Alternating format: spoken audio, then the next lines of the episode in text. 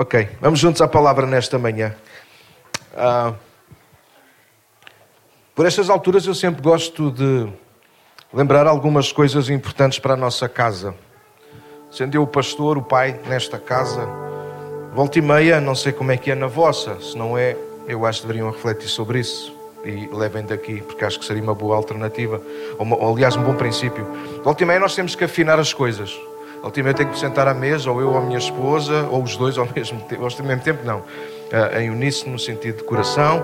Às vezes temos que acertar coisas lá em casa, ainda há pouco tempo tivemos a acertar coisas lá em casa sobre tecnologias, sobre telemóveis, a corrigirmos uns aos outros, para que a gente não se desvie daquilo que às vezes é de Deus para a nossa vida. Hoje é muito fácil nós nos distrairmos com muitas coisas, não sei se somos só nós, vocês provavelmente também terão as vossas coisas. Então, volta e meia, a gente precisa de, de afinar a máquina, sabe? Entendem a expressão?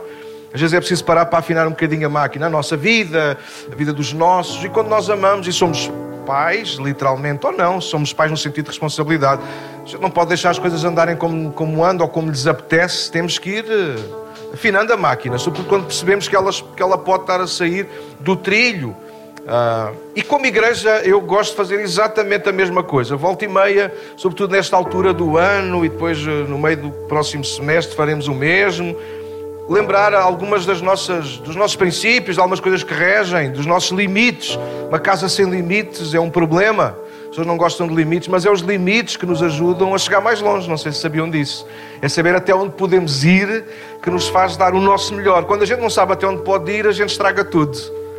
Não sei se já se aperceberam disso, não é? Então, quando a gente conhece os nossos limites, nós percebemos até onde podemos ir. Não é só, só até aqui, não. Quando nós percebemos os limites, nós aprendemos o outro lado, que é uau, temos até aqui. Então, como igreja, eu gosto de lembrar algumas coisas. há pouco tempo nós tivemos reunião com os líderes de todos os nossos departamentos, os quais continuo a pedir que vocês orem por eles. Tivemos uma reunião também com todo o staff. E é uma alegria poder nesta casa a gente poder dizer, mas mesmo, chamem-me o que quiserem, não quer saber. Estou naquela fase da vida que já não me interessa muito o que é que pensam de mim, porque eu conheço-me. Eu conheço-me. E conheço aqueles que têm perto de mim e são suficientes para me corrigir. E são alguns. E são alguns. Então, nós temos uma reunião de staff e nós estávamos. Nós temos cerca de 90, aliás, acho que já passa o número de 90 pessoas que servem nesta casa. O que é uma benção. E, e sabem o que é que é mais interessante? É que temos 90 porque sempre estamos a criar estrutura para caber mais porque percebemos que a igreja é isso mesmo, é a gente podemos eh, ser úteis em alguma coisa. E aqui não há coisas desprezíveis nem coisas mais honrosas. Aqui, tudo o que fazemos aqui é para o Senhor, é uns aos outros, então tudo é bom. É tudo é bom. Não é? Então nem vou nomear, dar exemplos, porque senão isso pode criar já aqui, então não é. Não há aqui, não há subir ao púlpito ou fazer outra coisa qualquer, é exatamente a mesma, tem a mesma dignidade. E quem não pensar assim está no sítio errado vos garanto. Então, uma das coisas que nós uh, que eu queria partilhar convosco é nós promovermos uma igreja saudável, uma igreja local saudável. E ao longo deste ano nós queremos manter a tónica, nós queremos continuar a ser uma igreja local que somos, fazemos parte da Igreja Universal de Jesus Cristo, a igreja que está espalhada pelo mundo todo, que não tem rótulo, não tem nada lá fora, uh, mas nós fomos uma igreja local e por isso temos de ter um rótulo para a gente se identificar quem é quem, quem é o quê, no que é que acreditamos, enfim, por aí afora. Mas sendo uma igreja local, nós precisamos ser saudáveis. E o primeiro texto que eu quero ler para nós é um texto da própria boca de Jesus, Mateus 16, 18, creio que conhecido de muitos, talvez nem de todos, por isso vamos lê-lo, é a palavra de Deus, Mateus 16, 18 é Jesus a falar com os seus discípulos sobre coisas importantes e Ele está a falar connosco também aqui nesta manhã, que a Sua palavra é eterna. Aquilo que Ele disse lá atrás, há dois mil anos atrás, continua a ser válido hoje. Sobre tudo aquilo que nós vamos ler aqui agora. Aquilo que Jesus disse a Pedro e aos demais discípulos, Ele diz-nos e lembra-nos a nós hoje, através da palavra escrita, e hoje são convidos a ouvir. Eu não vou fazer a leitura só por ler, só para dar o modo. Quem me conhece sabe que eu não dou ponto sem nó, eu não gosto de dar, fazer uma leitura só porque fica bem ler uma, uma leitura. Então preferi não fazer leitura nenhuma e pôr a Bíblia a falar através da minha exposição, mas eu quando leio algum versículo é porque é importante mais, é mais um prego que vai sustentar, mais um parafuso que vai dar força à, à nossa vida, à nossa alma enquanto igreja. E reparem naquilo que Jesus disse Pois eu também te digo que tu és Pedro, e sobre esta pedra, sobre a verdade que Pedro tinha acabado de dizer, tu és o Cristo, o Filho do Deus vivo, edificarei a minha igreja, e as portas do inferno não prevalecerão contra ela. Foi Jesus que disse isso. Ele disse que está a edificar uma igreja numa base sólida que é nele próprio, o Cristo, o Filho de Deus, aquele que era, que é e que há de vir, aquele que se fez homem, morreu, mas ressuscitou ao terceiro dia, porque nem a morte o pôde conter. É sobre ele que a Igreja Universal está a ser edificada, mas que a Igreja local também tem que estar a ser edificada. Então eu escrevi que não há igrejas perfeitas. Porque naturalmente não há pessoas perfeitas. E nós precisamos de nos desiludir disso, ou seja, sair da ilusão. Porque nós encontraremos uma igreja que é perfeita. E cuidado, porque se tu encontrares alguma igreja perfeita em algum lugar onde tu fores, não entres. Porque no momento em que tu entrares, ela vai deixar de ser perfeita. Então, cuidado com a forma como nós às vezes exigimos tanto dos outros aquilo que nós próprios não estamos prontos a ser ou a fazer ou a dizer. Então, a igreja não é perfeita, mas a igreja pode e deve ser saudável. Isso é responsabilidade da liderança. Mas não apenas da liderança, de todas as partes. É bíblico, nós já vamos ler Efésios. Efésios fala sobre isso. Quando cada parte faz aquilo que tem que fazer, então o corpo todo cresce. Então é porque há saúde. Nós não vamos ser perfeitos, mas nós queremos ser saudáveis. Saudáveis significa isso: ter a consciência do valor de cada um, ter a consciência que não fazemos tudo bem feito, mas estamos juntos a fazer alguma coisa que glorifique e dignifique o nome de Jesus. E se errarmos, e se errarmos, porque vamos errar de certeza absoluta, é infalível que nós não erremos. Nós vamos errar. Nós vamos errar. Mas se errarmos, nós voltamos atrás como igreja saudável que somos, pomos as coisas no sítio outra vez e continuamos. E ela disse: nós nos perdermos, ninguém se vai perder. As ovelhas só se perdem quando ficam sozinhas. Jesus contou a parábola de uma ovelha que se perdeu. Perdeu-se, eu não sou pastor, sou pastor. Eu também sou o único pastor burré que é pastor de ovelhas. Isso é uma confusão. Ainda até hoje ainda não me conseguiu entrar na minha cabeça. E eu sei que na cabeça de alguns também não. Mas a malta lá em casa às vezes a gente gosta de ver o quem quer casar com o agricultor. E a ovelha é um animal aparentemente burro, mas esperto demais para ir atrás de qualquer pastor e qualquer voz. As ovelhas só se perdem quando, elas, quando uma ovelha sozinha se distrai. Porque se ela tiver uma outra por perto e aquela outra conseguir guiar até o resto do rebanho, elas não se vão perder. Então o problema é nós ficarmos sozinhos, mas essa é outra pregação. Então reforça isso na tua alma e no teu coração. A nossa casa, a nossa igreja local não é perfeita. Mas desejamos e trabalhamos para ser uma igreja saudável, uma igreja da palavra, com a palavra. E nós vamos ver alguns princípios nesta manhã que nos ajudam a isso. Lembrar também que nós somos uma igreja, não somos uma associação, uma corporação, uma empresa ou um grupo de amigos com interesses e gostos em comum. Há pessoas que às vezes fazem uma confusão. A igreja não é isso. A igreja é de Cristo. A igreja é de Cristo e Ele chamou-nos de fora para dentro para fazermos parte daquilo que é o seu corpo seus melhores amigos, enfim. E agora caberiam aqui uma série de coisas que ele próprio disse, e cada uma dessas coisas representará alguma coisa também. Mas nós não podemos esquecer isso. Uma outra afirmação importante é lembrar que nós somos irmãos. Eu sei que hoje na, na nossa cultura moderna, e não tem mal nenhum, eu não tenho problema nenhum que ninguém me chame pastor, nada disso, chamem pelo nome, não me chamem muitas vezes pai, quando fazem anos e essas coisas assim. Desde que não tratem mal, podemos chamar o que quiserem. Mas a cultura moderna hoje já não nos leva muito a chamar por irmãos. Eh, e eu entendo, eu entendo. E, e não faço questão, até deixem fazer aqui um parênteses. Na nossa casa, vocês entendem que nós quisemos mudar um pouco até esse tipo de cultura. Porquê? Porque nós estamos a pensar muito nos que são de fora. E se, se há uma coisa que eu aprendi, porque eu cresci na igreja, apesar de só me ter convertido aos 15 ou 16 anos, não importa agora. Eu cresci na igreja e eu percebi que se havia coisa, havia várias coisas que dificultavam as outras pessoas de vir à, à casa de Deus. Era a linguagem, era a roupa, era às vezes uma postura tão rígida e tão radical que fazia com que as pessoas achassem que nós, de facto, como há pouco o irmão Abílio, o Abílio disse, nós não somos extraterrestres. Mas a verdade é que nós, como igreja, em alguns momentos, passamos por isso. Querem ser francos ou não? Se não concordares, é na boa, não tens de concordar. Por exemplo, na boa, não se dizia há 30 anos atrás no púlpito. Mas hoje toda a gente diz isso. Qual é o choque? Então nós percebemos que a nossa indumentária, a forma de falar, de comunicar, de alguma maneira não é para, para se ligar, não é para nos tornarmos como o mundo, mas para que o mundo nos ouça. E isso é bíblico. Porque é interessante, no dia de Pentecostes, quando o Espírito desceu sobre eles, eles não falaram as nossas línguas estranhas que nós hoje falamos. Eles falaram a língua dos povos que estavam em Jerusalém. Falaram as grandezas de Deus. Ou seja, eles trouxeram o que estava no coração de Deus para a linguagem das pessoas, para toda a gente entender. E eu, eu sinto que nós precisamos ter essa responsabilidade ainda hoje, de tornar aquilo que Deus está no coração de Deus, torná-lo em linguagem que as pessoas entendam. Pastor saudoso já está com Jesus, mas éramos amigos e ríamos tantas vezes juntos. Pastor Carlos Batista, ele dizia que nós falávamos muito evangelicalês. Nós temos as nossas palavras, que só nós é que entendemos. Mas nós precisamos de. Mas isto por causa da palavra irmão. Mas mesmo que a gente não se chame irmão, irmão, não tem mal nenhum nos chamar, não tem problema nenhum, é uma questão até de respeito às vezes. Mas mesmo que a gente não chame, mesmo que a gente se trate por tu e pelo nome próprio, não nos podemos esquecer que somos igreja, a igreja de Cristo. E Ele nos tornou irmãos, não adversários, não parentes próximos, mas irmãos, não do nosso sangue, mas do sangue, do sangue dele, do sangue de Jesus Cristo. Que não corre nas nossas veias literalmente, mas corre na nossa alma ainda hoje, porque é Ele que nos purifica. Tu lembra-te disso? A igreja é dele, Ele está a edificá-la. Isto tudo para dizer o quê? Nós precisamos de nos encaixar nessa visão. No princípio criou Deus, não, nem sequer mas a verdade é que em Gênesis, no princípio, foi assim que Deus criou as coisas ou não foi? Haja luz. E houve luz. A porção seca se separa da porção molhada. E separou-se.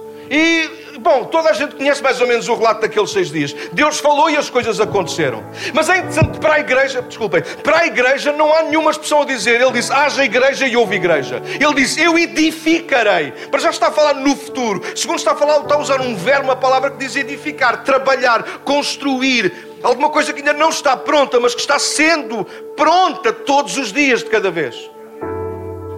Há várias orações de Jesus e nós vamos ler uma delas já daqui a pouco, no primeiro princípio. Mas de facto, poderíamos dizer que se há, se há alguma coisa que Jesus deixou inacabado, intencionalmente, pois é claro, foi a igreja. Porque imagino que naquele dia ele tem dito: Eu já edifiquei a igreja. Significava que mais ninguém iria entrar nela. Mas quando Jesus afirma isto diante de Pedro e do resto dos discípulos, e para nós hoje, palavra inspirada de Deus escrita, Ele está a dizer que ainda está a edificar. O que significa duas coisas. Primeiro, todos nós aqui podemos fazer parte dela ainda no dia que se chama hoje. Não é fantástico isto? Não importa qual é a tua cultura, onde é que tu cresceste, qual é a tua religião, até malta que nos ouve em casa. Não importa isso. A verdade é que Jesus ainda está a edificar a sua igreja. Então, em qualquer momento, que nós, os cristãos, chamamos da graça, tu podes entrar, só tens que crer nele como teu Salvador pessoal.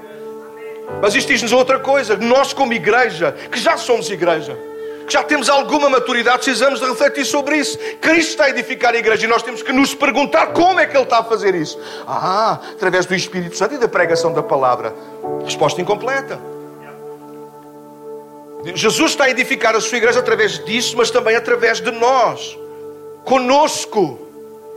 Ele não está só a edificar a igreja em nós, Ele está a edificar a igreja através de nós. Então nós somos responsáveis, não por uma igreja perfeita, mas por uma igreja saudável. É fácil nós declararmos que os outros não estão bem, quando nós não temos coragem de ir ao médico e assumir as nossas maleitas, os nossos males. Aqui alguém que às vezes faz isso. Ah, este homem, esta mulher devia ir ao médico e não vai. Pois ele está amarado, ela está amarada e diz: E tu e tu? andas aí não sei quanto tempo aflito com não sei... Alguém sabe do que eu estou a falar, sim ou não? É tão fácil ter a receita para os outros, mas nós não nos curamos. Então houve, houve convidos a ouvir nesta manhã igreja. A palavra é para nós, individualmente, e para o todo, e para o todo individualmente. Nós precisamos de promover uma igreja local saudável. Isso diz respeito a cada um de nós. Isso diz respeito a cada um de nós. Só fazer aqui, antes de entrar em quatro princípios que eu quero deixar-vos, para promovermos a igreja saudável. Primeiro explicar porque a palavra promover.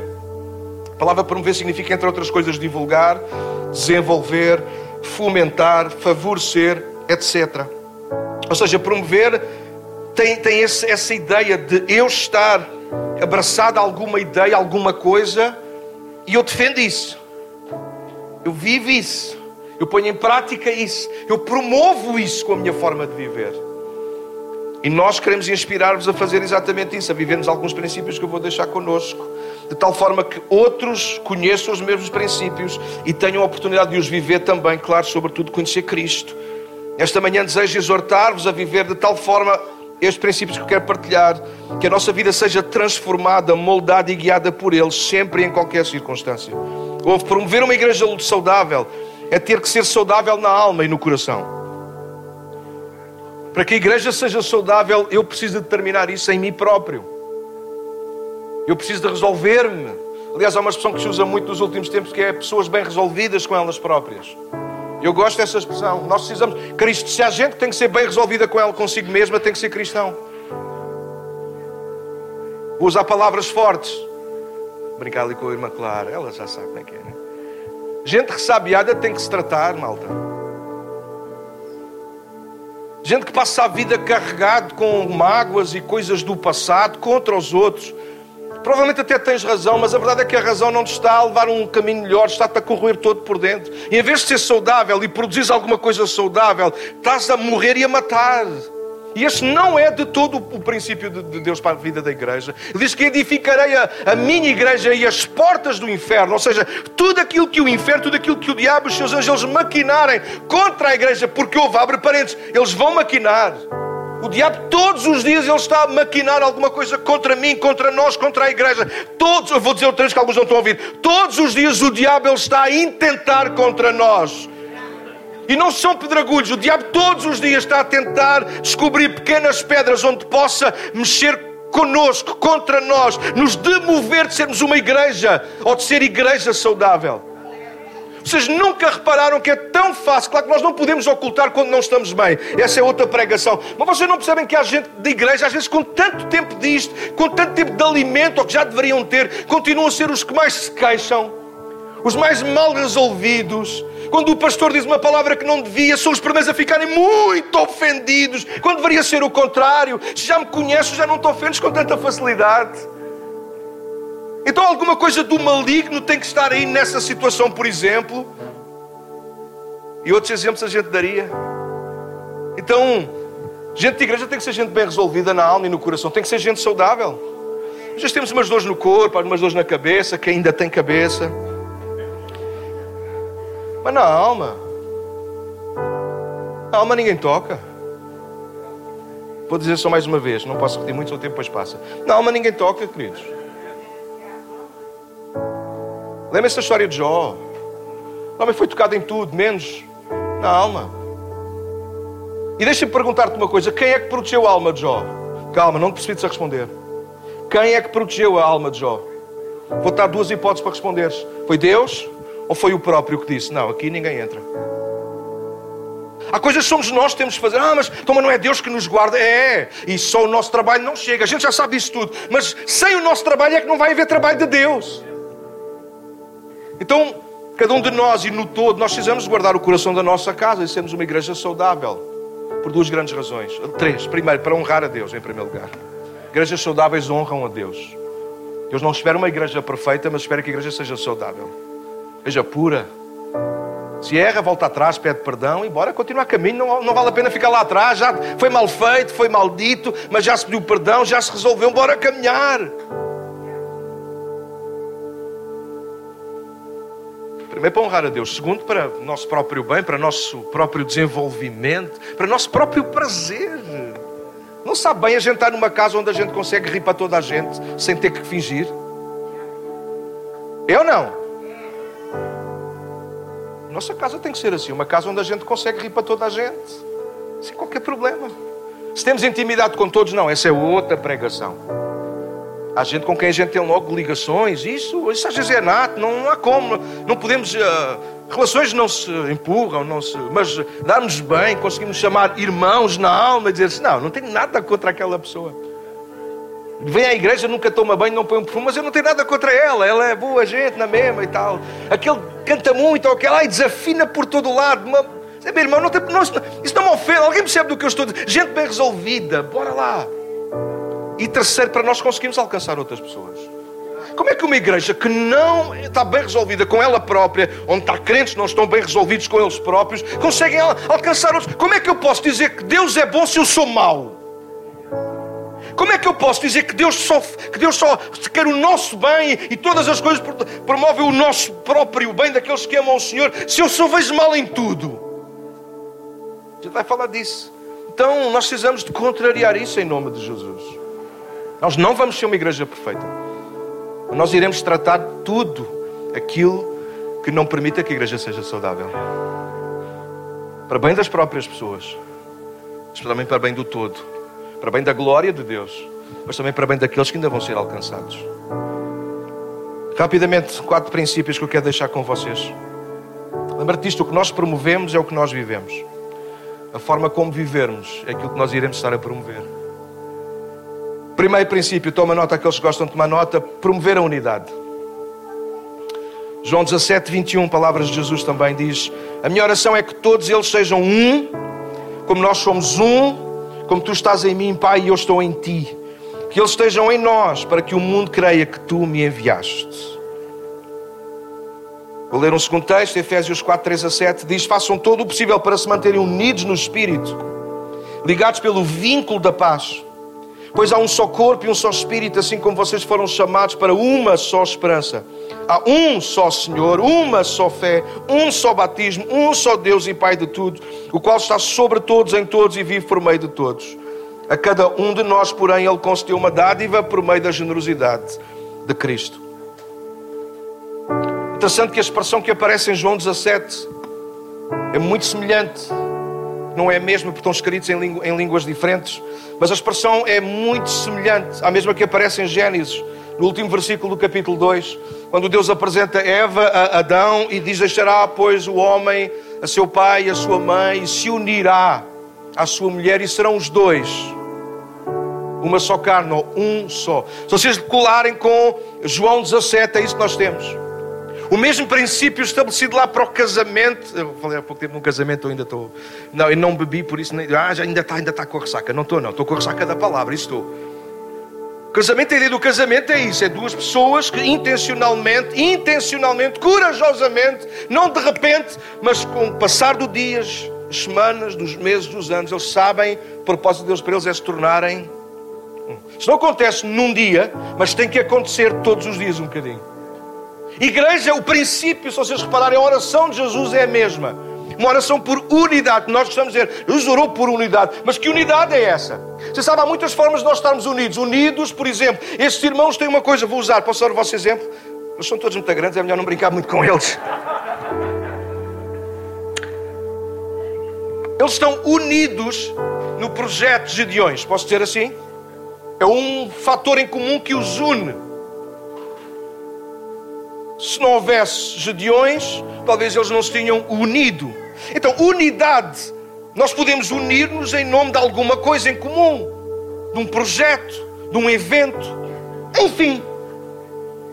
Mas aquilo que Jesus está a orar não é isso. Jesus não está a orar por um momento de unidade ou por alguns momentos de unidade.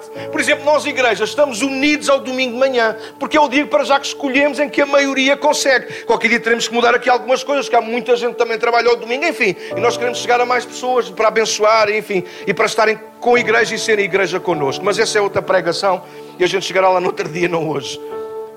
Mas a verdade é que aquilo que Jesus está a falar não é da unidade da igreja quando ela está reunida aqui agora ao domingo de manhã mas uma unidade que vai para além das fronteiras físicas, geográficas, enfim, uma, uma, uma unidade que nos une na alma, em que nós nos tornamos um só. Eu e a minha mulher somos um. Ela não está aqui, está com as crianças lá dentro, mas nós somos um. Às vezes eu viajo, vou para fora, mas o eu estar longe dela não significa que deixei de ser dela. Pelo contrário, mesmo por estar longe dela, é que eu preciso não esquecer que eu e ela somos um. Então não tem que ver com algo físico, não tem que ver com algo geográfico, temporal, tem que ver com alguma aliança que nós colocamos a nossa alma. A unidade ela é importante na igreja. Então deixa-me ler alguns apontamentos para não vos roubar muito tempo. Primeiro, algumas coisas que eu acredito que a unidade não é. A unidade não é antidiversidade. A unidade não é contra a diferença. Mas a unidade também não é unicidade, ser tudo igual. A diversidade é sempre bem-vinda nesta casa, mas aquela que apenas suporta e alimenta a unidade do todo. Nós acreditamos em gente diferente, que pensa diferente, que faz diferente.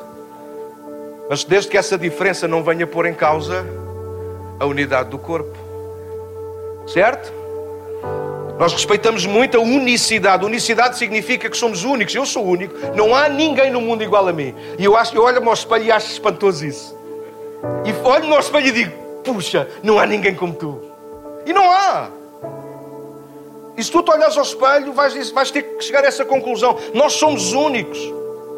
Mas na casa de Deus a unicidade ela é bem-vinda, desde que não ponha em causa a unidade do todo. Às vezes há gente se acha demasiado único, mas essa é outra pregação. Devemos ser gratos a Deus pelo todo que formamos, mas também ser gratos por cada um individualmente. É bonito isso, não é? Não tenho tempo para explorar isso, mas Paulo, quando orava pelas igrejas, ele tinha esse cuidado. Ele sempre orava pelo todo, mas ele lá pelo meio ia lembrando algumas partes. Não excluindo os outros, mas nós precisamos fazer essa leitura e perceber o todo, nós precisamos ser gratos pelo todo que nós formamos. Ver uma equipa, dizer, uau, quando uma equipa, por exemplo, música toca, é lindo perceber a, a forma como cada um deles se, se encosta um ao outro, ninguém atropela ninguém, mas cada um percebe qual é o seu lugar. É bonito ouvir cada um deles individualmente, ah, mas é muito melhor quando eles, como, como banda, como com equipa, eles tocam juntos. Mas o valor do todo, sabe onde é que ele se encontra? No individual. Basta um deles não se preparar, não treinar, não ensaiar, estar do contra para estragar todo o resto. Unidade é importante. A diversidade também é. A unicidade também. Nós aplaudimos. Mas desde que tudo isso contribua para que haja uma unidade na alma e no coração de todos. Por isso, nós não queremos abrir espaço para personalidades, para exclusividades, para pessoas que queiram brilhar mais que os outros ou tentar cobrir o brilho dos outros. Aqui nós percebemos que nós brilhamos quando os outros brilham. Nós somos abençoados quando os outros são abençoados. Nós temos lugar quando o outro também tem lugar. Quando apenas uma pessoa tem lugar, alguma coisa está errada. Não podemos permitir nem tolerar esse tipo de postura, qualquer postura que ponha em causa a unidade da igreja. O diabo irá promover divisões. O diabo, sim, ele é anti-unidade. Até me admiro como é que ele conseguiu trazer com ele uma parte dos anjos do céu. Até me admiro como é que entre eles aquilo ainda não deu para o torto. Até podia ter dado, mas não tinham como. Mas é um facto, não é? O diabo irá promover divisões através das más conversações, das más línguas e toda a forma de corromper os bons hábitos e costumes. O diabo sempre foi ágil nisso, hábil nisso. Ele é bom nisso. A coisa que o diabo é bom é estragar. Alô? Se a coisa que o diabo é bom é estragar. É estragar unidade, é estragar harmonia ou harmonias. O diabo é perito nisso. Ele não precisa de muita coisa, ele precisa de pequenas coisas. Então presta atenção. Não te tornes um aliado do diabo a estragar a unidade da casa. O diabo sempre irá tentar provocar e pôr irmão contra irmão. Ele é o acusador dos irmãos. Ele fomenta a divisão, ele está empenhado em enfraquecer a unidade, porque sabe que se conseguir será a ruína do todo e de cada um. Então, como pastor, quero declarar isso diante de todos vocês. Nós iremos defender o rebanho dos lobos. Mas como exército que somos juntos, precisamos combater lado a lado e contrariar tudo colocar a unidade em causa. Tudo que não constrói a unidade é para abater. Vou dizer mais uma vez para vocês terem coragem de dizer amém. Tudo que não contribuir para a unidade é para abater. Tudo que não contribuir para a unidade é para abater. Só, mas aquele irmão que vez vem falar comigo é para falar mal disso ou daquilo, então mande-o calar. Da próxima vez que ele vier falar consigo, antes de ele começar a falar, pergunto: do que é que vens falar? Você sabe qual é o nosso problema? Isso é uma outra pregação. Nós somos demasiado permissivos. Nós toleramos demasiado aquilo que é intolerável e depois admiramos de, de enfraquecer. Há coisas que nós temos de tratar por amor. E se há gente que não está alinhada na unidade, então está no sítio errado. Que aqui nós promovemos aquilo que é a oração de Jesus, para que todos sejam um. Para que todos sejam um para que todos sejam um. E se tu não gostas de mim ou de alguém, tens bom remédio, ou passas a gostar, ou decide outra, outra alternativa. A luta para defender a unidade é uma luta feroz, difícil, porque cada um de nós é da cabeça a sua sentença, não é? Mas a palavra de Deus diz em Filipenses para nós termos a mesma maneira de pensar. Temos a mesma linguagem, o mesmo vocabulário. Perceber que temos então, como já lemos em Efésios, nós temos um só coração, um só espírito. E quando a gente percebe que há aqui uns desafinanços, antes da gente partir as cordas todas, o melhor é a gente parar, ter uma abaixo, como se costuma dizer, e pensar bem: se o que vamos dizer, se o que vamos fazer vai promover a unidade ou vai promover a, a divisão. Faz sentido ou não? Posso fazer uma, uma pergunta retórica para vocês responderem na vossa alma? Quantas vezes tu já tiveste atitudes que promoveram mais a divisão do que a unidade? E aquilo que eu quero fazer esta manhã é exatamente encorajar-te, exortar-te. Porque exortar, eu cresci com a palavra exortar com medo dela. Ah, o pastor vai exortar, pronto, vai ver castada. Não é não. A palavra exortar significa chamar com zelo à razão. Chamar com amor à razão. Vem cá, tu estás-te a perder, tu estás-te a portar mal. Vem cá, e eu não quero te perder, anda cá. E às vezes temos de ser agressivos para salvar alguém. Então eu quero exortar-vos isso esta manhã. Não promovam divisão. Nem tudo vai ser do vosso agrado, do meu agrado, mas Agora vamos juntos, nós estamos aqui para não é ajudar, bom. Estamos aqui para cooperar, estar ao lado de Cristo na edificação da igreja. Ele disse: quem não é comigo é contra mim. E eu não quero ser nunca considerado um aliado do diabo. E quero-vos pedir perdão, porque em alguns momentos, se calhar, inconscientemente, involuntariamente, se calhar já o fui. Mas nós precisamos de amadurecer, ter a cabeça no lugar, o coração no lugar, os pés no lugar e por isso é que se nós amamos a nossa casa, nós precisamos de promover, favorecer a unidade e não aquilo que cria a divisão. Promover a unidade do corpo implica em ser responsável pela unidade pessoal. Olha isto é interessante. Podemos dar outros exemplos. Unidade na família, enfim.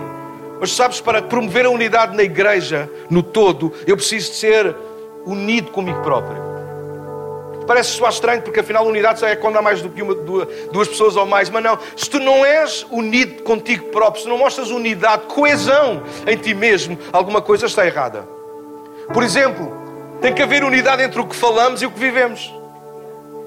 Tem que haver coerência entre o que dizemos que acreditamos e depois aquilo que experimentamos ou damos aos outros a experimentar. Conhecem pessoas que a bota não bate com a perdigota? Que dizem uma coisa, mas depois vivem outra? Sim ou não? Isso é falta de unidade na própria pessoa. Como é que uma pessoa assim mal resolvida consegue contribuir para a unidade? Para ajudar-nos uns aos outros.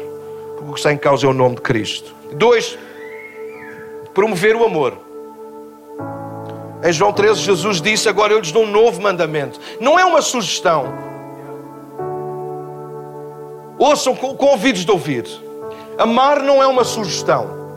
Na igreja, amar não é uma sugestão. Pode ser na tua casa, pode ser no teu local de trabalho, não deveria ser, mas entende por favor o que eu estou a tentar fazer. Mas como igreja, amar não é uma sugestão. Amar não é uma boa ideia. Amar é um mandamento. Amar é uma ordem de Jesus. Amem-se uns aos outros. Porquê? Por causa do resultado que isso traz. Porque através desse amor, nós mostramos quem somos e quem Ele é. Então amar não é uma sugestão. Eu posso, vou brincar com as palavras, ok? Eu posso não gostar de toda a gente. Ou posso não gostar de estar com toda a gente. Ou posso não gostar da maneira de ser de algumas pessoas. Conseguem captar a diferença? Mas eu amo a todos. No fim do meu dia, no final da minha corrida, eu preciso viver com esta consciência. Eu amei a todos até ao fim. Porque essa é a expressão de João 13, no primeiro versículo. Diz que Jesus, tendo amado os seus, amou-os até ao fim. Eu pergunto, será que Jesus gostou de tudo o que eles disseram e fizeram? Não. Mas ele conseguiu amá-los sempre? Sim. E para abreviar, porque se eu vou ler todos os apontamentos, eu vou-vos fazer estar aqui até às duas da tarde. Eu não quero. Mas nós precisamos ter coragem de amar. Normalmente nós temos coragem de exigir que os outros nos amem, de exigir que os outros nos aceitem como nós somos. Mas eu sei que a gente aqui, se calhar um bocadinho como eu, bem, eu não, eu, eu, sou, eu sou uma pessoa que amo demasiado e facilmente, e depois quem ama muito sofre mais. É por isso que a gente prefere amar menos. Quem ama muito sofre mais.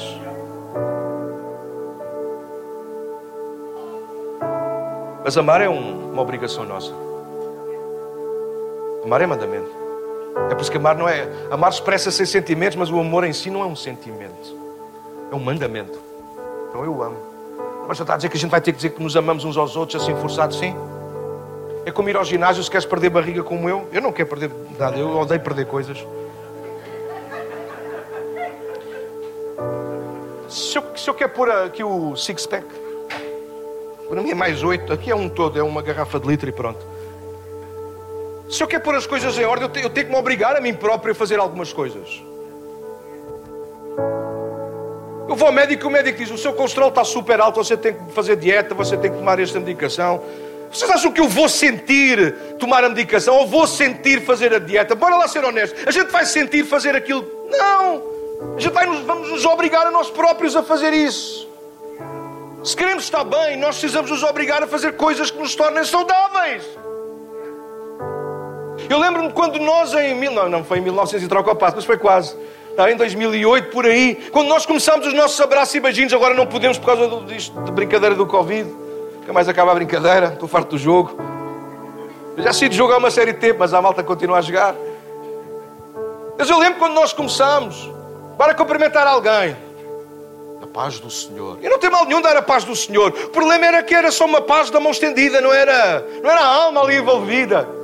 Isso para mim às vezes foi tão difícil e tão estranho que eu disse: Ah, melhor é a gente parar com isto, que isto já está soar estranho. Mas depois eu percebi, como pai, eu disse: Não, como pai, nós temos que obrigar os filhos a fazer aquilo que está certo, até que se torne um hábito saudável para eles e para os outros. E é tão interessante que se há coisa que na nossa casa se torna como marca diferenciador, é precisamente essa vontade com que nós temos de nos abraçar, de cumprimentar, de rir por tudo e por nada.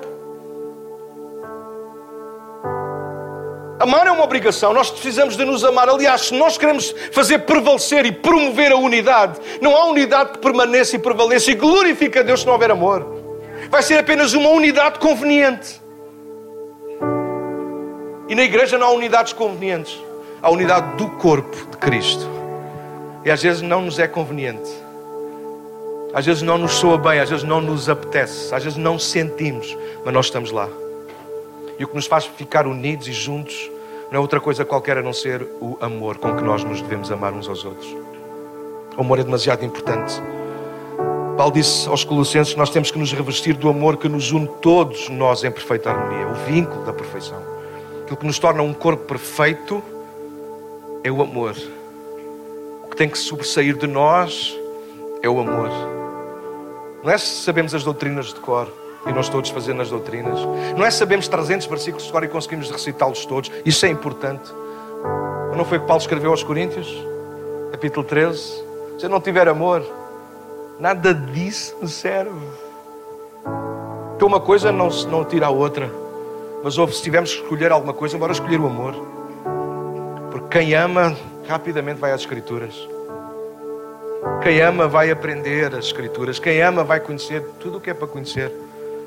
Então ama, esta casa tem que ser conhecida pelo amor, pela unidade e pelo amor, mas isso tem que ser promovido. Tal e qual como nós cuidamos, Angela Cristina, de bonitas flores. Nós queremos umas bonitas flores, primeiro nós temos que trabalhar a terra, segundo nós temos que as plantar, depois nós temos que carregar e cuidar da terra até que a planta, até que a flor nasça. Nós temos que cuidar, cuidar, cuidar, cuidar, cuidar. Daniel, e ser cuidados, ouve, ainda não percebeste então? Onde há uma unidade não perfeita, mas saudável, todos cuidam de todos. Quando nós promovemos o amor, todos são amados. Todos são amados. Só não é amado a ovelha que fica isolada sozinha à espera que todos lá vão ter com ela. Já ouvi histórias assim. Pessoa, ninguém quer saber de mim. Então, pois, então tu entras e és o, és o último a entrar e o primeiro a sair. Que falas com ninguém, fazes questão que ninguém fale contigo. Pelo menos é a imagem, ah, mas não é essa a ideia. Então, na próxima vez, faz diferente. Fica mais tempo, fala com alguém, aproxima-te de alguém, junta-te lá no molho, une-te, ama-se amado. Ama e se dá uma oportunidade de seres amado. A gente não dá a oportunidade de ser amado. Mas nesta casa nós precisamos promover a unidade e promover o amor. O amor de Deus, diz a Bíblia em Romanos 5, já está derramado nos nossos corações. Isso é fantástico porque isso ensina-nos duas coisas. Primeiro, se o amor está derramado no nosso coração, significa mesmo que nós somos amados. O amor foi derramado no nosso coração para nós sabermos que somos amados por Deus. Tu és amado por Deus. Por isso em causa, irá pôr tudo o resto em causa. Então o amor já está derramado no teu coração, tu não tens falta de amor. E a segunda coisa, naturalmente, é essa: se nós somos amados, nós agora podemos amar. João disse isto na sua primeira carta: nós amamos porque ele nos amou primeiro. Algumas versões dizem nós o amamos. Bom, eu não sou um teólogo, talvez alguns pastores, meus amigos, são muito melhores do que eu nessa área, cada um na sua. Mas a verdade é que ao consultar diferentes versões, diferentes traduções, dá-nos a entender, a esmagadora maioria defende mais a ideia que é nós amamos porque Ele nos amou primeiro. O que é interessante, eu gosto dessa ideia porque nos ensina que não só nós amamos agora a Deus também, como nos podemos amar uns aos outros. Porquê? Porque o amor está derramado no nosso coração. Talvez a tua dificuldade é minha, mas pastor, minha dificuldade é que eu não consigo amar como Deus. E eu, eu tiro ao cavalinho da chuva, tu nunca amarás como Deus porque tu não és Deus. Agora, a boa novidade no meio disto tudo é esta. A boa notícia é: tu não tens que amar como Deus, mas tu podes amar com o mesmo tipo de amor. Nós nunca amaremos como Deus, mas nós podemos amar com o mesmo tipo de amor um amor incondicional. Um amor que pergunta menos e é mais resposta. Agora os homens já se foram, né? Já os gastaram todos, né? Tal, tal, tal, tal. Agora já não tem mais. Eu vou dizer outra vez que é para vos dar a oportunidade de vocês carregarem a arma. Um amor que não faz tantas perguntas, mas está sempre pronto a ser resposta. Esse é o amor de Deus. Ou Deus faz-nos perguntas, ou Ele se tornou uma resposta. E quantas vezes a gente ora com perguntas, mas damos logo a resposta a seguir, porque já sabemos o que, é, o que é que Ele é e o que é que Ele diz. Porque Ele é resposta. Nós precisamos de amar com a mesma intensidade que o Pai ama. Elas ainda estamos longe, estamos a longe, mas estamos a caminho. Não desistimos ou desistimos? promove a unidade, promove o amor. Cantar Salomão diz que o seu estandarte sobre nós, a sua marca sobre nós é o amor. Se há coisa que Deus quer que nós nos lembremos quando pensamos nele é no amor. É interessante isso, não é? Mas isso tem que ser válido também para a igreja. Quando as pessoas pensam na igreja, deveriam pensar exatamente, imediatamente na mesma coisa: amor. Ali eu sou amado, ali eu sou respeitado, ali eu sou aceito, ali eu tenho lugar.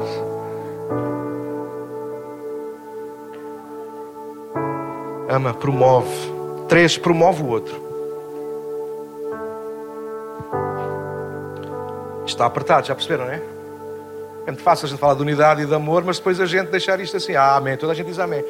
E agora aqui a gente entra numa área que é específica, não é? Há uma parábola em Mateus 20, eu não posso ler tudo por causa do tempo, mas eu vou parafraseá-la rapidamente. Diz que a mãe dos filhos de Zebedeu, Tiago e João, veio ter com Jesus e disse: Jesus, chega aqui.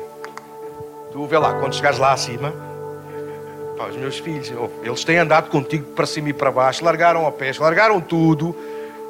Por favor, Jesus. Um à direita e um à esquerda. Eu acho que os dois escrevem com a mão direita. Olha, se algum escrever com a esquerda, pá, tu depois logo há de escolher. Para mim não me interessa. Na fotografia ficam bem os dois. São os meus meninos. E só que quando nós lemos o texto, temos uma coisa: eles estavam presentes. Eles também não mandaram a mãe calar-se. Quem cala Daí a resposta de Jesus não ser para a mãe, quando a gente lê o texto, Mateus 20. Nós vamos perceber isso. Jesus responde para todos. Vocês não sabem o que estão a pedir. Vocês vão beber do mesmo cálice que eu vou beber. E agora sim, João e Tiago respondem: Claro que vamos beber. E Jesus disse: Bom, até vão beber. Vocês não sabem, mas eu sei que vocês vão. Vocês vão sofrer se passar algumas dificuldades. Bom, mas o sentar à direita ou à esquerda não é alguma coisa que sou eu, Jesus, o homem que vai dizer: Isso é o meu pai, ele é que vai decidir isso. Só que no fim desta conversa, a verdade é que estavam os outros todos lá ao pé também. E diz ficaram indignados, eles ficaram furibundos. Ah, se fosse eu, o filho da Maria Joana, não era preciso nada. Ele logo dava um murro na mesa e dizia: oh, amigos, então, então vamos ter pôr mais cadeiras. Vocês vão para lá, eu também vou. Quero uma cadeira para. Ah, não! E alguns de vocês estão aqui, eu já vos conheço, alguns de vocês também tinham, diziam logo a mesma coisa.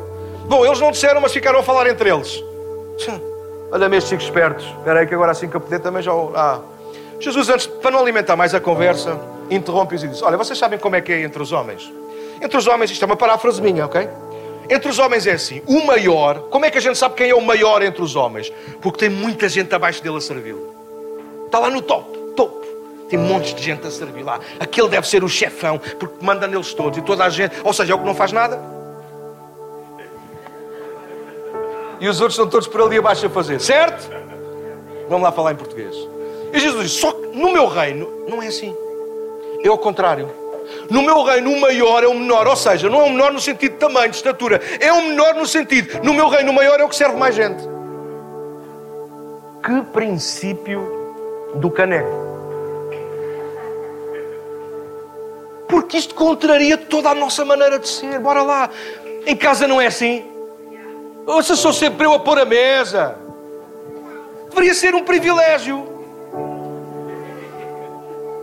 Estou a falar de mim. Podiam ao menos agora aplaudir agora. Bem, sou sempre eu a ver se a luz ficou apagada. Enfim. Ouçam, ouçam, agora tirando a brincadeira que eu tenho que terminar, ouçam com ouvidos de ouvir. Vocês não acham que há aqui a unhazinha do, do chifrudo? Que nos convenceu que nós tínhamos, mas era que estar lá mais acima. E que a gente não tinha que servir ninguém, a gente tinha que servir. Quer dizer, o Deus criou os céus e a terra, que já era antes de houver alguma coisa, decidiu: eu vou me tornar homem. E não vou ser um homem qualquer, vou ser o servo de todos. Veio, humilha, serve a toda a gente e nunca perdeu alegria nisso. Antes, pelo contrário, o seu gozo esteve nisso todo o tempo. Vai morrer na cruz e Hebreus diz: por causa do gozo ainda maior. Que está, ou seja, ele já tinha suportado alegria ao poder servir-nos e servir o plano do Pai. Mas ele diz: ainda vou ter uma alegria maior. Mas ele está prestes a ir à cruz. Ouçam, ouçam, alguma coisa aqui inverteu aqui as coisas. E a gente precisa, como igreja saudável, de inverter tudo outra vez e pôr as coisas como é Bíblia. No reino de Deus não é quem fica lá mais em cima.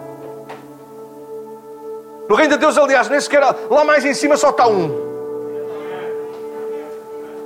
O resto de nós temos títulos diferentes, funções diferentes, responsabilidades diferentes, mas estamos todos ao mesmo nível e a contribuir para a unidade da igreja, para que o amor seja visível. E como é que a gente faz isso, Miranda? Quando nós temos a coragem de nós nos honrarmos uns aos outros, independentemente da posição, do título, da escolaridade, da posição social ou de quem quer que seja. Na igreja nós temos que nos promover intencionalmente uns aos outros. Vocês sabem quando nós nos promovemos? Sim, sim, Mimi. Sim, claro que sim. Em nome de Jesus, menino. Lindona. Aquilo que Jesus nos está a ensinar, e se nós fôssemos ver por outros textos bíblicos, nós íamos perceber isso. Paulo diz isso aos Filipenses: nós precisamos ter coragem de nos considerar os outros superiores a nós próprios. Gosto de uma versão mais atualizada que eu uso: diz, nós precisamos ter coragem de, de assumir que os outros são tão ou mais importantes do que nós. Tão lindo, não é? Mas nós somos tão preconceituosos.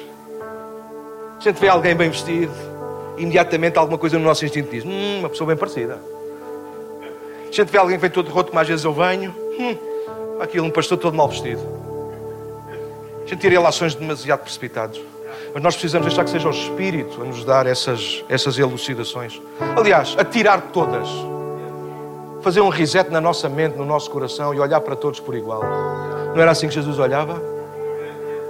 Não é assim que Ele deseja que nós olhemos? Mas ainda falhamos muito nisso. Nós temos dificuldade em nós nos reconhecermos uns aos outros. Nós nos promovermos uns aos outros. Eu vejo isso no meio evangélico.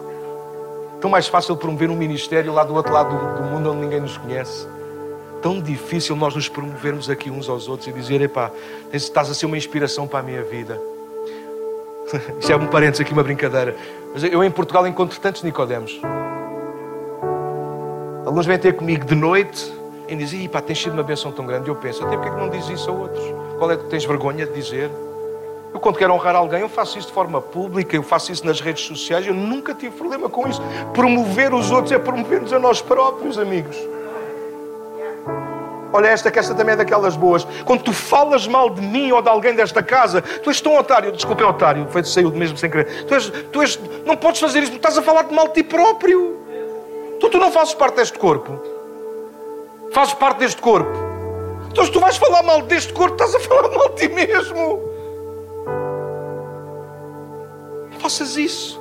Isso é tornar-te um aliado do diabo. Deus não nos salvou, não nos chamou para nós nos despromovermos uns aos outros. Ouve, para tu teres lugar no reino, tu não precisas despromover ninguém. Só precisas de seres quem tu és. De promover a unidade e promover o amor. E espera, no tempo certo, alguém te vai promover a ti. Nesta casa nós promovemos uns aos outros. Acreditamos que promover a unidade através da demonstração prática do amor divino acontecerá, acontecerá sempre quando nós nos promovemos naturalmente uns aos outros. Nós reconhecemos uns aos outros, honramos sinceramente, mas também não temos que andar à procura disso. A honra é algo natural na, na igreja, ou deveria ser. Não, não, aliás, desculpem, não promovemos o reconhecimento pessoal, promovemos o desenvolvimento coletivo, promovendo-nos uns aos outros de forma saudável. Deixa-me terminar saltar aqui algumas coisas. Deixa-me só partilhar o último ponto, porque é de alguma maneira uma coisa que nós precisamos promover e que será consequência natural de, de nós vivermos a unidade, o amor e nos promovermos uns aos outros na prática mesmo. É, é promovermos o crescimento. Deixem-me ler rapidamente dois textos. um de Jesus e outro de Paulo. Mateus 13 diz: Então Jesus contou outra parábola: O reino dos céus é como a semente mostarda que alguém semeia num campo. É a menor de todas as sementes, mas se torna a maior das hortaliças. Cresce até se transformar em árvore e vêm as aves e fazem ninho em seus galhos. 33 diz: Jesus também contou a seguinte parábola: O reino dos céus é como o fermento usado por uma mulher para fazer pão. Embora ela coloque apenas uma pequena quantidade de fermento em três medidas de farinha, toda a massa fica fermentada. E lê também um texto de Paulo, 1 Coríntios 3,7, que diz: Pelo que nem o que planta é alguma coisa, nem o que rega, mas Deus que dá o crescimento. Para terminar, quero lembrar os nossos valores, os valores da nossa casa. Nunca é demais. Honrar Deus, servir juntos e alcançar outros. Ou seja, nós acreditamos em crescimento e viver para estes valores, unidade, amor,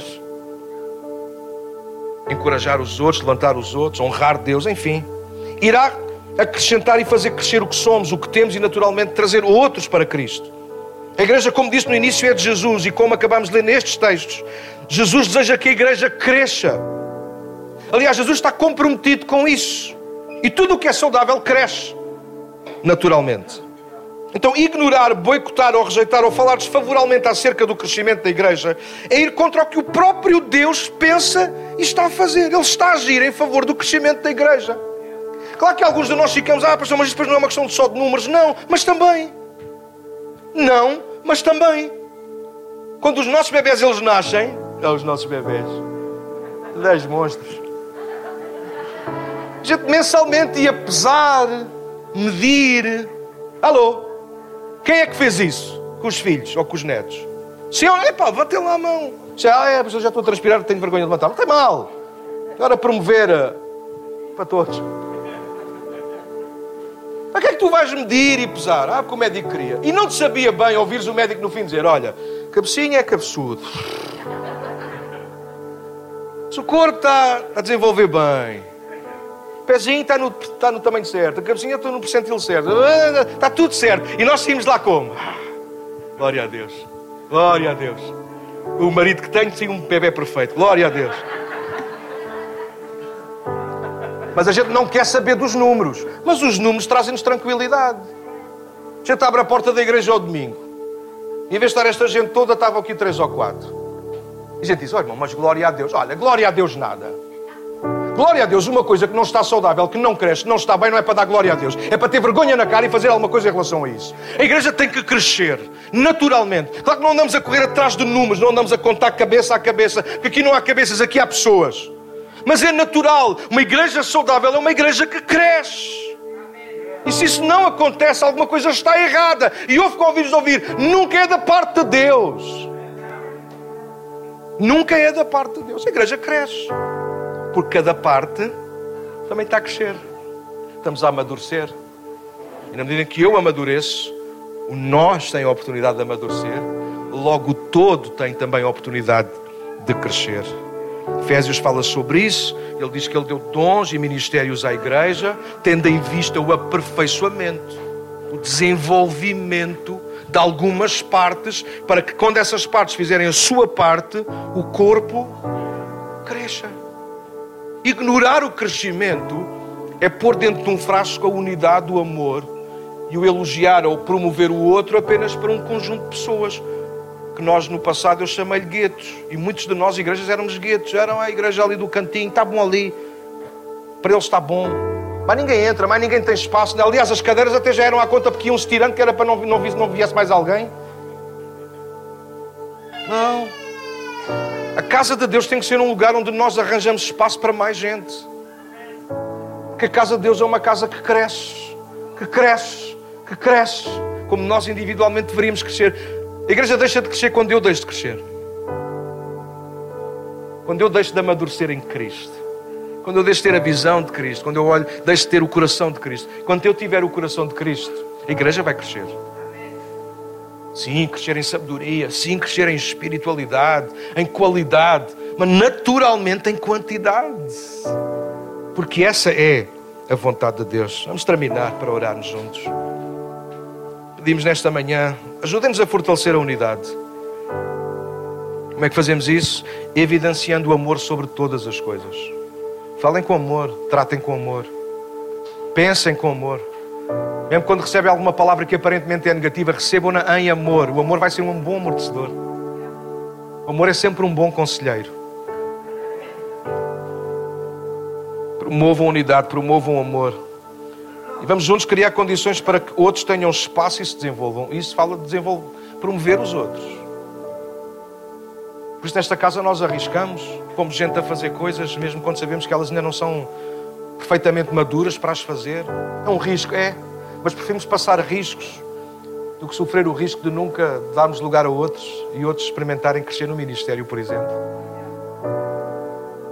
Então nós promovemos aqui. Nós, quando abraçamos, abraçamos com sinceridade. É ou não, Luís? Diz a verdade. Fogo. Não deixes mal agora. Quando a gente chora com alguém é porque alguma coisa é de Deus ali. Nós aqui promovemos uns aos outros. Nós temos mesmo gosto uns nos outros. E o Espírito tem colocado no meu coração que há gente que pensa ao contrário. E tu ainda não percebeste que isso é do diabo. Isso nunca é a mensagem de Deus. A mensagem de Deus nunca será para a tua vida. Tu aqui não fazes parte. A mensagem nunca será de Deus quando no teu coração tu sentires eu estou aqui a mais. A mensagem nunca é do Espírito na, para a tua vida quando tu, tu, tu achas que ninguém gosta de ti, que ninguém te ama.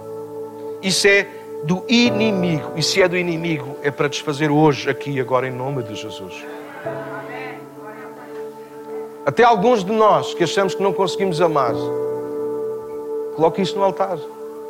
Talvez como a nossa Lloyd nos lembrava há pouco enquanto ministrava o louvor, se calhar há pedras que nós próprios permitimos que entupissem os canais de Deus na nossa vida. Então, tem coragem, tira a pedra fora. Esta manhã nós queremos zelar pela nossa casa a nossa igreja local, promover uma saúde na nossa igreja local e por isso nós queremos promover a unidade. Não todos iguais, mas apesar das diferenças, nós conseguimos construir a unidade do corpo neste lugar. Conseguimos trazer harmonia. Isso não é lindo? Diz assim, pá, como é que gente tão diferente consegue fazer soar como uma só pessoa? É isso. Como é que isso se consegue? Promovendo o amor, sendo genuínos, obrigando não os outros a amar, mas obrigando a nós próprios a amar os outros a aceitá-los como eles são. Daniel, então e se eu for maltratado? Não és o único, amiga. Junta-te ao clube.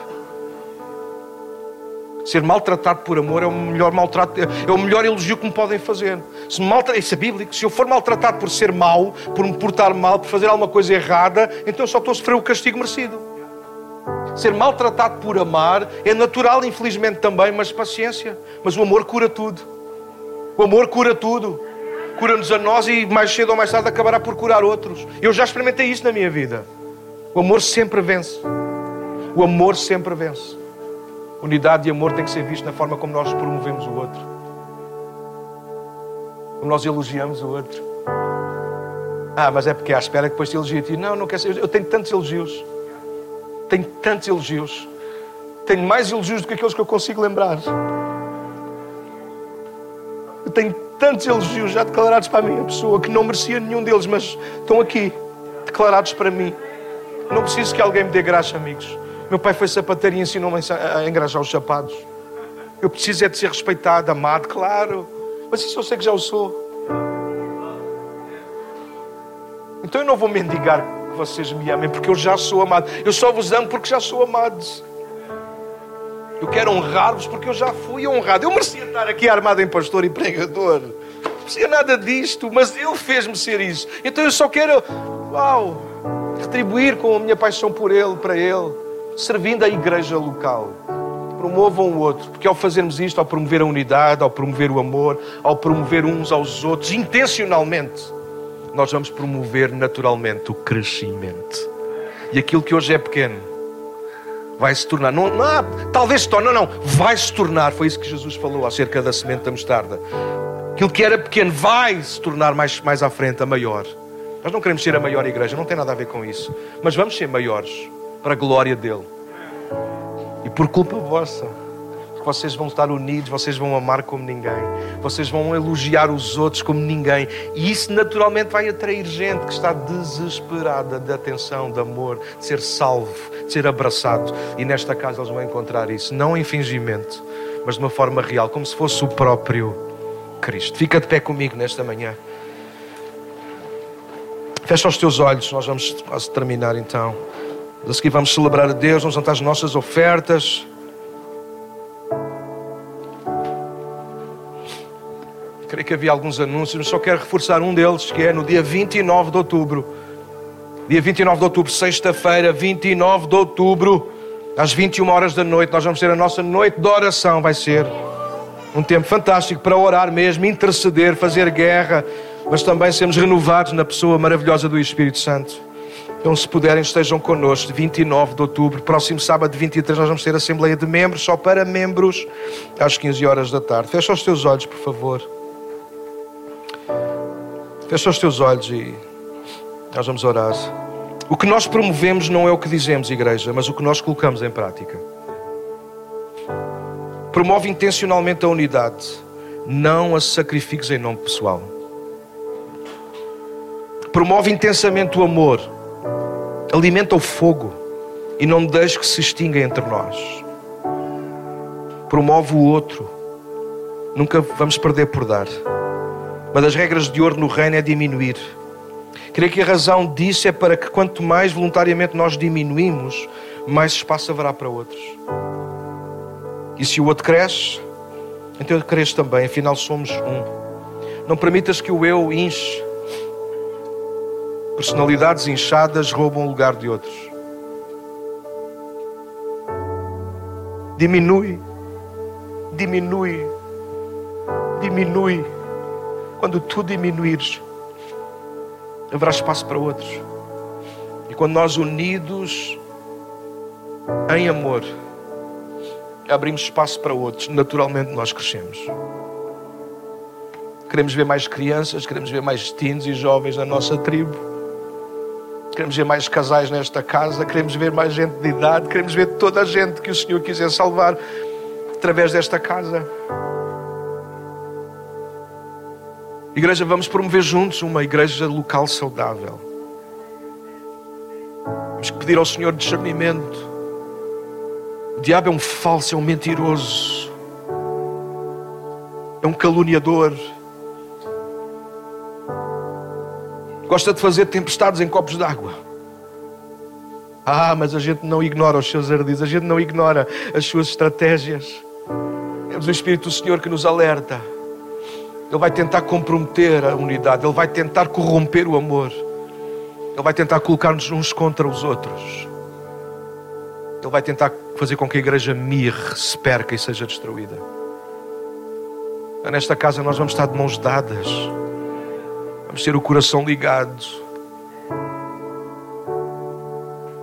Nesta casa nós não lutamos uns contra os outros. Esta casa corrigimos, exortamos-nos, chateamos às vezes. Mas o que fazemos permanecer e prevalecer não é a chatice, é o amor. Aqui tratamos de assuntos e de coisas e nunca das pessoas. E a nossa aliança seja uns com os outros, meus queridos. Dizer que temos uma aliança com Deus e negligenciar a aliança uns com os outros estaremos a enganar-nos a nós próprios. Como é que nós podemos dizer que amamos a Deus a quem não vimos? Não temos a coragem de amar os irmãos a quem vimos. Deixa lançar desafios nesta manhã. Ser proativo. Não esperes que alguém te ligue, liga para alguém. Manda mensagens. Faz como o teu pastor que é um chato todo o tamanho. Manda mesmo. Mas eu gostava de mandar para aquele irmão e não tenho. Fala com ele, ser aberto. Olha, posso ter, não posso. Eu gostava de. Convida alguém para um chá, convida alguém para um almoço. Promove a unidade, promove o amor, promove o outro. Isso vai promover o crescimento. Crescimento saudável da alma, crescimento saudável do espírito e, claro, crescimento numérico. Deixamos isso nas mãos do Senhor, é Ele que dá o crescimento. Vamos querer orar por isso nesta manhã. Uma igreja local saudável, não perfeita, mas saudável. Se tu queres orar por isso nesta manhã, junta-te a mim, levanta as tuas mãos, uma atitude de rendição, de guerra, que o diabo não quer. Sinto no meu espírito que o diabo está chateadíssimo e eu ralado. Nós não estamos cá para agradar ao diabo, nós estamos cá para honrar o Senhor. Deus, nesta manhã levantamos a nossa voz, as nossas mãos para Ti, Senhor, e declaramos que somos Teus e somos para Ti. E em nome de Jesus, Pai, em nós ou entre nós, nós combatemos tudo aquilo que põe em causa a unidade. Nós pomos em causa tudo aquilo que extingue o amor. Esta manhã, Senhor, nós combatemos tudo aquilo que, que nos faz ficar uns contra os outros. Esta manhã renunciamos ao eu, ao egocentrismo. Não podemos fechar os ouvidos à, à maldicência, mas fechamos o coração para isso. Fechamos a boca para isso. Nós não falaremos mal uns dos outros. Mesmo quando alguém tem razão, nós vamos tratar das coisas para que ninguém fique prejudicado. Nós não estamos cá para enterrar ninguém, nós estamos cá para sermos edificados e nos levantarmos uns aos outros. Então, Senhor, porque percebemos isso pela tua palavra, que em vão é o nosso trabalho, se for feito apenas e só por nós. Nesta manhã, Senhor, pedimos que o teu Santo Espírito que se junte a nós, reúna a nós e nos ajude a ser e a fazer tudo aquilo que está no nosso coração, promover a unidade, promover o amor, promovermos uns aos outros, promover o crescimento para a glória do Senhor. Espírito Santo, nesta manhã vem selar este desejo que está na nossa alma. E tudo aquilo que não está bem em nós, Senhor, cura agora, trata agora. Se há inimizade, se há alguma coisa que é do diabo no nosso meio, Senhor, trata agora que o sangue de Jesus Cristo circule livremente nesta sala para purificar, libertar Queremos, acima de tudo, que o Teu nome seja glorificado e honrado, Senhor. Que nós possamos, de facto, continuar a promover uma igreja local saudável que honra o nome do Senhor. E eu creio que todos nós podemos dizer: Amém. Yes.